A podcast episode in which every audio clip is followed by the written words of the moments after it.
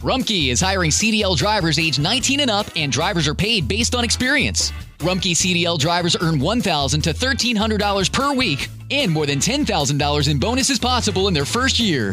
Rumkey drivers are home daily, work in a recession resistant industry, receive great benefits and performance incentives. Start a lucrative career and apply now at rumkeycareers.com. Equal opportunity employer restrictions apply. Xavier University is tackling Ohio's nursing shortage by giving individuals with non nursing bachelor's degrees an opportunity to accelerate into the profession. Whether you studied accounting, biology, marketing, or anything in between, our ABSN program can prepare you for nursing practice in as few as 16 months. So if nursing is your calling, now's the time to answer it. Enroll for one of three terms at our locations in Cincinnati, Cleveland, or Columbus. Search Xavier ABSN to apply. Cuán firme cimiento se ha dado a la fe. A través de la Biblia, un análisis de la Biblia libro por libro que le ayudará a crecer espiritualmente. Estos estudios fueron diseñados por el doctor J. Vernon McGee. Acompáñenos en este fascinante recorrido a través de la Biblia. La palabra El Señor da y el Señor quita. Bendito sea el nombre del Señor. Bienvenidos a través de la Biblia. Soy su anfitrión Heiel Ortiz y me imagino que usted conoce esta verdad, que el Señor da y el Señor quita, aunque a veces esto significa la vida misma. Hoy somos testigos de que Dios quita la vida en un parpadeo. ¿Por qué Dios haría eso? Bueno, lo averiguaremos en nuestro estudio de hoy en Hechos capítulo 5. Ahora iniciemos nuestro tiempo de estudio en oración. Padre Celestial. Te damos gracias por la oportunidad que nos brindas de estudiar tu palabra. Confiamos en ti, Padre. Confiamos en tu gracia y tu misericordia que nos dan vida. Oramos para que más personas te conozcan y tal vez hoy, a través de este estudio, lo hagan. En el nombre de Jesús oramos. Amén. Ahora iniciamos nuestro recorrido bíblico de hoy con las enseñanzas del Dr. Magui en la voz de nuestro hermano Samuel Montoya. Continuamos hoy nuestro estudio del capítulo cuatro de los Hechos de los Apóstoles. Y en nuestro programa anterior comenzamos a considerar el poder del Espíritu Santo. Y quisiera hoy leer una vez más los versículos 23 y 24 de este capítulo cuatro de los Hechos. Y puestos en libertad, vinieron a los suyos y contaron todo lo que los principales sacerdotes y los ancianos les habían dicho. Y ellos, habiéndolo oído, alzaron unánimes la voz a Dios y dijeron, Soberano Señor, Tú eres el Dios que hiciste el cielo y la tierra, el mar y todo lo que en ellos hay. Ahora notemos la escena aquí. Pedro y Juan han sido puestos en libertad y han regresado a la iglesia. Dan su informe a la iglesia. Tenemos aquí una descripción de una gran reunión en la iglesia primitiva. Creemos que nunca antes haya logrado la iglesia un nivel tan alto, una condición tan espiritual como la que se describe en cuanto a esta iglesia. Encontramos el secreto de esto en su oración. Note usted que no es simplemente una oración cualquiera, es un himno de alabanza. Dicen, Soberano Señor, tú eres el Creador. Y amigo oyente, tenemos que la Iglesia hoy en día no está tan segura de que el Señor sea Dios y Creador. ¿Está usted, amigo oyente, seguro de eso? ¿Está usted seguro de que Jesús es Dios? Eso tiene muchísima importancia. Y es precisamente aquí donde la Iglesia ha perdido su poder. La Iglesia no está tan segura de esto en el día de hoy. Y es por eso que la Iglesia ha perdido su impacto y ha perdido su poder. La Iglesia de hoy en día parece que solo habla de, de, métodos, empleando esa artimaña o aquella estratagema, para poder así atraer a más gente y llenar sus templos. Pero lo que resulta, amigo oyente, es que las iglesias, en muchos casos, no son más que clubes religiosos. La iglesia ya no puede cumplir la misión de transmitir el poder espiritual. La iglesia primitiva, en cambio, estaba segura de que Jesús es Dios. Notemos ahora que estos creyentes aquí citan una porción del Salmo 2. Leamos los versículos 25 y 26 de este capítulo 4 de los Hechos. Que por boca de David tu siervo dijiste, ¿por qué se amotinan las gentes y los pueblos piensan cosas vanas? Se reunieron los reyes de la tierra y los príncipes se juntaron en uno contra el Señor y contra su Cristo. El Salmo 2 comenzó a cumplirse cuando crucificaron a Jesucristo. El odio contra Jesús y contra Dios se ha estado amontonando por los siglos durante más de dos mil años. Y cual pelota de nieve ha estado acumulando más y más tamaño e ímpetu. Por fin se romperá en un poderoso crescendo sobre esta tierra en la rebelión final del hombre contra Dios. Continuemos con los versículos 27 hasta el 30 de este capítulo 4 de los Hechos. Porque verdaderamente se unieron en esta ciudad contra tu santo Hijo Jesús, a quien ungiste, Herodes y Poncio Pilato, con los gentiles y el pueblo de Israel, para hacer cuanto tu mano y tu consejo habían antes determinado que sucediera. Y ahora, Señor, mira sus amenazas, y concede a tus siervos que con todo denuedo hablen tu palabra, mientras extiendes tu mano para que se hagan sanidades y señales y prodigios mediante el nombre de tu santo Hijo Jesús. Esto en verdad es conmovedor, amigo oyente. Elevaron unánimes esta oración. Ahora no creemos que todos oraron al mismo tiempo. Estamos seguros que uno lo dirigió en oración y que los demás dijeron un amén. Ahora no oraron que cesara la persecución. Note usted que oraron que el Señor les diera valor para hablar la palabra de Dios. Y amigo oyente, aquella iglesia primitiva era diferente a la iglesia de hoy en día, y sus peticiones eran diferentes a las que elevamos en nuestras iglesias. Continuemos con el versículo 31. Cuando hubieron orado, el lugar en que estaban congregados tembló, y todos fueron llenos del Espíritu Santo, y hablaban con denuedo la palabra de Dios. Fue la condición de la iglesia la que hizo que esto fuera posible. Ahora el versículo 32 dice, Y la multitud de los que habían creído era de un corazón y un alma, y ninguno decía ser suyo propio nada de lo que poseía, sino que tenían todas las cosas en común. Desafortunadamente, amigo oyente, esta situación no duró mucho tiempo. La carnalidad entró muy pronto en la iglesia y debido al egoísmo y los celos tuvieron que abandonar esta práctica. Leamos ahora el versículo 33. Y con gran poder los apóstoles daban testimonio de la resurrección del Señor Jesús, y abundante gracia era sobre todos ellos. Note usted aquí que nuevamente cae el énfasis sobre la resurrección. Y amigo oyente, este es el corazón de la gran predicación evangélica. Leamos ahora los versículos 34 al 37, los versículos finales de este capítulo cuatro de los Hechos de los Apóstoles.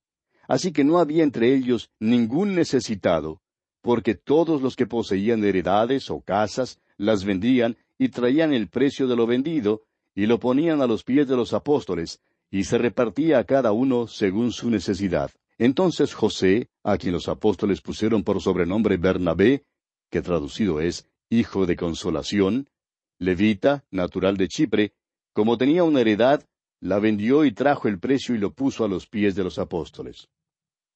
Ahora esta clase de vivir no podría realizarse por mucho tiempo, debido a la condición espiritual de la Iglesia. Es una tontería decir que debemos poner esto en práctica en el día de hoy. Si tratáramos de hacer esto, resultaría en gran confusión. ¿Por qué? Porque primero, amigo oyente, es necesario un alto nivel espiritual y desafortunadamente no lo tenemos hoy en día. Seamos sinceros, nos hace falta entrar en una relación más íntima con la persona de Jesucristo. Se nos ha presentado aquí a Bernabé, a quien conoceremos mejor al entrar en el capítulo cinco de los Hechos. Y en esta forma, pues, concluye nuestro estudio del capítulo cuatro. Ahora notamos, al llegar al capítulo cinco, los resultados del gran sermón presentado por Simón Pedro. Y aquí en el capítulo cinco se nos presenta la primera defección en la iglesia primitiva. Y es seguida por la muerte de Ananías y Zafira. En el capítulo anterior, como ya dijimos, se nos presentó a un hombre llamado Bernabé. Y Bernabé estará entre nosotros nuevamente aquí en el capítulo cinco. Él es uno de los maravillosos santos de la iglesia primitiva, un hombre de Dios y uno de los primeros misioneros. Él fue el primer compañero del apóstol Pablo. Juntos fueron a Galacia, una zona difícil, sin embargo, Dios bendijo su ministerio en ese lugar. Ahora este hombre aparentemente hizo una donación muy generosa a la iglesia, y toda la gente estaba hablando sobre eso. Tal vez él recibió mucha publicidad y cierta notoriedad debido a su generosidad. En la iglesia primitiva, los creyentes tenían todas las cosas en común y esto revela el hecho de que ellos mantenían un alto nivel espiritual para poder hacer esto. Pero ahora tiene lugar esta defección y revela por qué no podía continuar y no continuó. simplemente por la naturaleza carnal que existe en la humanidad. Leamos pues el primer versículo de este capítulo cinco de los Hechos. Pero cierto hombre llamado Ananías, con Zafira su mujer, vendió una heredad. Es obvio que estaban imitando a Bernabé. Ellos vieron que él había recibido cierta publicidad por lo que hizo, y pensaron que sería bueno que ellos también recibieran publicidad. Ellos lo querían. Y hemos notado que hay personas que dan y lo hacen con el solo propósito de que se les dé atención. En cierta iglesia se hizo una invitación a varios hombres de negocios con el propósito de comenzar un movimiento de juventud para Cristo. En esa reunión se tenía pensado hacer una solicitud pública de ayuda, pero luego se decidió no hacerlo de esa manera. Pero uno de los presentes dijo, hay cierta persona aquí que no va a donar nada, a menos que se le dé la oportunidad de hablar públicamente y poder dar a conocer a todos lo que él está dando. Y sabe usted una cosa, este hombre dio solo una pequeña donación. Tal hombre le dijo a alguien después de la reunión que él había ido con la intención de dar diez veces más de lo que dio, pero él esperaba poder hacerlo en forma pública. Pero no lo hizo porque nadie le preguntó o le pidió delante de los demás. Esa es la condición de la naturaleza humana hoy en día. Y esa era la condición de Ananías y Zafira. Continuemos ahora con el versículo dos y sustrajo del precio, sabiéndolo también su mujer, y trayendo solo una parte la puso a los pies de los apóstoles. Ahora no hay nada malo en el hecho de que se guardaran parte del precio. Ellos tenían derecho de hacer eso. La propiedad era de ellos. Nosotros en la iglesia de hoy estamos bajo la gracia. Usted no tiene la obligación de dar cierta cantidad. Alguien una décima parte. Pero en la iglesia primitiva, los creyentes estaban dando todo. Pero Ananías y Zafira se guardaron parte del precio. Aunque tenían el derecho de hacerlo, cometieron su error al pecar mintiendo. Dijeron que lo estaban dando todo cuando en realidad solo estaban entregando una parte a los apóstoles. No nos gusta oír cantar a muchos que dicen poner todo lo que tienen en el altar, porque eso hace mentirosas a muchas personas cuando cantan ese himno. Nosotros tenemos que tener mucho cuidado en cuanto a la manera en que hacemos nuestros votos al Señor. Todo lo que Ananías y Zafira hicieron era completamente legal. Tenían el derecho de vender su propiedad. También tenían el derecho de guardar todo si así lo querían. Pero ellos mintieron. Leamos ahora el versículo tres. Y dijo Pedro, Ananías, ¿por qué llenó Satanás tu corazón para que mintieses al Espíritu Santo y sustrajeses del precio de la heredad? Ahora el pecado de Ananías y su mujer no fue el haberse quedado con el dinero, sino el de mentir. Y Pedro continúa hablando aquí en el versículo cuatro y dice, reteniéndola, ¿no se te quedaba a ti? ¿Y vendida, no estaba en tu poder? ¿Por qué pusiste esto en tu corazón? No has mentido a los hombres, sino a Dios. Hoy en día quienes niegan que el Espíritu Santo es Dios. Pero Simón Pedro pensaba que el Espíritu Santo sí era Dios. En efecto, él sabía que era así. Él dijo primero, Ananías, ¿por qué llenó Satanás tu corazón para que mintieses al Espíritu Santo? Y luego dice, no has mentido a los hombres, sino a Dios. Podemos ver, pues, que el Espíritu Santo es Dios. Continuemos ahora con el versículo cinco de este capítulo cinco de los Hechos. Al oír Ananías estas palabras, cayó y expiró, y vino un gran temor sobre todos los que lo oyeron. Hay personas hoy en día que acreditan a Simón Pedro, es decir, lo acusan de causar la muerte de Ananías. Nosotros queremos absolverlo de ese crimen. Probablemente Simón Pedro quedó tan sorprendido como los demás cuando Ananías cayó muerto. No creemos que él sabía lo que iba a pasar. ¿Sabe usted, amigo oyente, quién en realidad causó la muerte de Ananías? Dios mismo la causó. ¿Y quiere usted acusar a Dios? ¿Por qué no llama a la policía y le dice que Dios es culpable de asesinato? Amigo oyente, si usted puede dar vida, entonces también tiene el derecho a quitarla. Este es el universo de Dios. Nosotros somos las criaturas de Dios. Respiramos de su aire. Estamos usando su cuerpo que Él nos dio. Y amigo oyente, Él lo puede reclamar a usted en cualquier momento. ¿Quién va a cuestionar a Dios? Usted puede llamar a la policía todo lo que quiera, pero no va a lograr nada porque ellos no lo pueden arrestar. Él no es culpable de ningún crimen. Sin embargo, Dios aquí fue el responsable de la muerte de Ananías y Zafira. Ahora ellos caen muertos. Leamos el versículo seis hasta el versículo nueve de este capítulo cinco de los Hechos. Y levantándose los jóvenes, lo envolvieron y sacándolo, lo sepultaron. Pasando un lapso como de tres horas, sucedió que entró su mujer, no sabiendo lo que había acontecido. Entonces Pedro le dijo, Dime, ¿vendisteis en tanto la heredad? Y ella dijo, Sí, en tanto. Y Pedro le dijo, ¿Por qué convinisteis en tentar al Espíritu del Señor? He aquí a la puerta a los pies de los que han sepultado a tu marido, y te sacarán a ti. Ahora Simón Pedro sabe lo que va a pasar a ella. Él no sabía lo que le iba a pasar a Ananías, pero es fácil darse cuenta de lo que le pasará a Zafira. Y en los versículos diez y once leemos, Al instante ella cayó a los pies de él y expiró. Y cuando entraron los jóvenes la hallaron muerta, y la sacaron y la sepultaron junto a su marido. Y vino gran temor sobre toda la iglesia y sobre todos los que oyeron estas cosas. Ahora lo que a mí me sorprende es el hecho de que una mentira de esta naturaleza, como la que vivieron Ananías y Zafira, no podía existir en la iglesia primitiva. La iglesia era tan santa y tan espiritual que el mentiroso hacia Dios no podía pertenecer a ella. Eso es diferente a lo que tenemos hoy en día. Note usted también que Simón Pedro tenía un discernimiento espiritual que causaba admiración. Y esto, amigo oyente, también falta en el día de hoy. La iglesia primitiva sí lo tenía, y esta clase de pecado no podía existir. Ahora, si los que mintieron a Dios en nuestros días cayeran muertos en nuestras iglesias, pues tendríamos muchos entierros entre nosotros. Las empresas funerarias estarían haciendo muy buen negocio. Pero hoy los mentirosos escapan. La peor clase de hipócritas se puede hallar en las iglesias en estos días. No tienen interés en asistir a los estudios bíblicos durante la semana, ni les gusta lo que hemos descubierto, pero pueden existir en la iglesia y lo hacen. Pero note usted lo siguiente. Estos creyentes no estaban viviendo en el alto nivel espiritual de la iglesia primitiva. Aunque ellos eran salvos, cuando mintieron al Espíritu Santo fueron separados de la compañía de los demás creyentes. Ellos cometieron un pecado de muerte. Y el apóstol Juan menciona en su primera carta, capítulo cinco, versículo dieciséis, este pecado de muerte. Dice él, si alguno viere a su hermano cometer pecado que no sea de muerte, pedirá, y Dios le dará vida. Esto es para los que cometen pecado que no sea de muerte. Hay pecado de muerte por el cual yo no digo que se pida. Ananías y Zafira, pues, cometieron ese pecado. Ahora lo sorprendente es que este pecado no podía existir en la iglesia primitiva. Había una santidad de vida en la iglesia y Pedro se sorprendió como los demás cuando Ananías cayó muerto y el poder continuaría en la iglesia primitiva, y las multitudes serían salvas. Pero la iglesia no será tan pura luego de esta experiencia como lo era antes.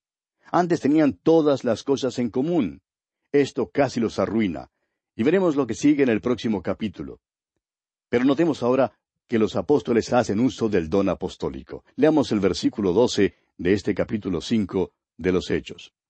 Y por la mano de los apóstoles se hacían muchas señales y prodigios en el pueblo, y estaban todos unánimes en el pórtico de Salomón. Ahora usted sabe que son los apóstoles los que tienen el don de sanidad, el don de hacer milagros. Ellos tienen el don de hacer señales. Hicieron muchas señales, y las hicieron entre la gente. Continuemos con el versículo trece de este capítulo cinco de los Hechos. De los demás ninguno se atrevía a juntarse con ellos, mas el pueblo los alababa grandemente. En ese momento, eso detuvo el avivamiento. Pero aún así, había aquellos que se agregaban porque muchos se salvaban. Ahora el versículo catorce dice, Y los que creían en el Señor aumentaban más, gran número así de hombres como de mujeres. Es obvio que para el año trescientos después de Cristo había literalmente millones de personas en el Imperio romano que se habían entregado a Cristo. Continuemos con el versículo quince. Tanto que sacaban los enfermos a las calles y los ponían en camas y lechos para que al pasar Pedro, a lo menos su sombra cayese sobre alguno de ellos. Ahora es la multitud la que hace esto, es la muchedumbre, el vulgo que hace esto. Simón Pedro no andaba por las calles para que su sombra cayese sobre las personas, él no estaba dedicado a eso. La muchedumbre pensaba que ya que él tenía tanto poder, si ellos lograban ponerse bajo su sombra, recibirían algo. Eso es pura superstición, amigo oyente. Simón Pedro no hacía eso. Continuemos ahora con el versículo 16.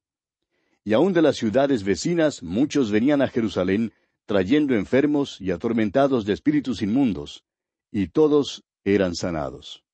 Ahora comparemos esto con la sanidad de fe de nuestros días. Ellos nunca sanan a todos. ¿Ha notado eso? Los apóstoles tenían los dones de señales. Ninguna otra persona después de ellos ha tenido esos dones. Cuando los apóstoles sanaban, sanaban a todos. Ellos realmente vaciaban los hospitales. Y ese era el poder de la iglesia primitiva. Usted puede ver que ellos no tenían el Nuevo Testamento escrito en esa época. En nuestra era tenemos un libro escrito, y la autoridad descansa ahora en los apóstoles. El apóstol Pablo dice que la iglesia ha sido edificada sobre Jesucristo. Él es la piedra angular y sobre los apóstoles. Ellos fueron testigos de estas cosas. En su carta a los Efesios capítulo dos versículo veinte, el apóstol Pablo dice, edificados sobre el fundamento de los apóstoles y profetas, siendo la principal piedra del ángulo Jesucristo mismo. Puede usted pues observar a los apóstoles haciendo uso de esos dones. Ahora volviendo al capítulo cinco de los Hechos, leamos el versículo diecisiete. Entonces, levantándose el sumo sacerdote y todos los que estaban con él, esto es, la secta de los saduceos, usted puede notar ahora que los saduceos todavía están al frente de la persecución. Recuerde que los fariseos fueron los que dirigieron la persecución contra el Señor Jesús, pero fueron los saduceos los que dirigieron la persecución contra la iglesia primitiva. Continuemos con la segunda parte del versículo 17 y leamos también el versículo 18 se llenaron de celos y echaron mano a los apóstoles y los pusieron en la cárcel pública. Los apóstoles son arrestados por segunda vez y puestos en la cárcel. Ahora nota lo siguiente. Mas un ángel del Señor, en el versículo 19, mas un ángel del Señor, no dice el ángel del Señor. El ángel del Señor en el Antiguo Testamento no era otro que el mismo Jesucristo antes de su encarnación. Pero ahora Él es hombre en la gloria, él está a la diestra de Dios y es quien está haciendo todo esto. Eso es lo importante que hay que notar. Y hoy Él tiene las manos y los pies paralizados porque en este mundo la Iglesia no está actuando por Él. Permítanos decirle, amigo oyente, que Él quiere moverse a través de su Iglesia, y Él quiere obrar a través de usted y de mí, si es que lo dejamos. De modo que notemos que es un ángel del Señor. Continuemos con los versículos 19 al 23 de Hechos capítulo 5. Mas un ángel del Señor, abriendo de noche las puertas de la cárcel y sacándolos, dijo, Id y puestos en pie en el templo, anunciad al pueblo todas las palabras de esta vida. Habiendo oído esto, entraron de mañana en el templo y enseñaban. Entretanto, vinieron el sumo sacerdote y los que estaban con él, y convocaron al concilio y a todos los ancianos de los hijos de Israel, y enviaron a la cárcel para que fuesen traídos. Pero cuando llegaron los alguaciles no los hallaron en la cárcel, entonces volvieron y dieron aviso diciendo, Por cierto, la cárcel hemos hallado cerrada con toda seguridad, y los guardas afuera, de pie, ante las puertas, mas cuando abrimos, a nadie hallamos dentro. Y amigo oyente, eso mismo ocurrió en la resurrección de Jesucristo. La piedra no fue corrida para que él pudiera salir. Él ya había salido cuando se corrió la piedra que tapaba la entrada de la tumba. La piedra se corrió para dejar entrar a aquellos que estaban afuera, como ocurrió aquí en esta ocasión. Y bien, vamos a detenernos aquí, amigo oyente, porque nuestro tiempo ha tocado ya su fin. Nos despedimos, no sin antes desear a usted las incontables bendiciones del Señor. Muchas gracias al maestro Samuel Montoya por guiarnos en este interesante estudio en el día de hoy. Y queremos saber si este estudio y cualquier estudio ha sido de bendición para tu vida. ¿Por qué no compartes con nosotros? Escríbenos un correo a atv@transmundial.org atv@transmundial.org o si tienes nuestra aplicación o estás en nuestro sitio web a través de la biblia.org, puedes hacer clic en la foto que dice Cuéntenos. Queremos saber de ti. Si Dios lo permite, mañana continuaremos en otra entrega de su programa a través de la Biblia. Hasta la próxima, que Dios les bendiga. ¿Fue de ayuda para usted el estudio de hoy? ¿Desea enviarnos algún comentario de lo que ha estado escuchando? Entonces escríbanos, no espere más. Nuestro correo electrónico es atv@transmundial.org. atv@transmundial.org. Si desea recibir las notas y bosquejos de lo que estamos estudiando, suscríbase gratis en nuestra página en internet a través de la Biblia.org barra notas. A través de la Biblia.org barra notas.